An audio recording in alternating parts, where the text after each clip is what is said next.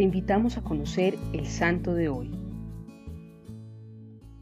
Hoy te presentamos a San Matías Apóstol.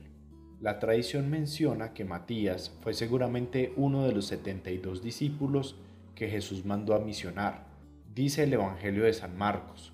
Los llamó y comenzó a enviarlos de dos en dos, dándoles poder sobre los espíritus impuros. Les ordenó que no llevaran nada para el camino fuera de un bastón, ni pan, ni morral, ni dinero, que llevaran calzado corriente y un solo manto. Y les decía, quédense en la primera casa en que les den alojamiento, hasta que se vayan de ese sitio.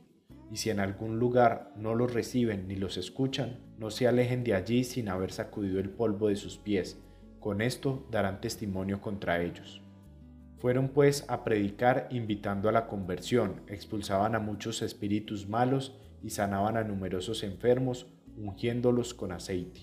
Matías, además, fue elegido como el reemplazo de Judas en los doce apóstoles, y así lo narran los hechos de los apóstoles. San Clemente, desde los primeros siglos, indicaba lo que había reconstruido de la vida de San Matías, y hablaba de que muchas de sus predicaciones versaron sobre la mortificación del cuerpo para dominar la sensualidad, y que esta lección la había aprendido del mismo Cristo. También es tradición en la Iglesia que los días viernes sea un día donde tengamos algunas pequeñas renuncias o sacrificios.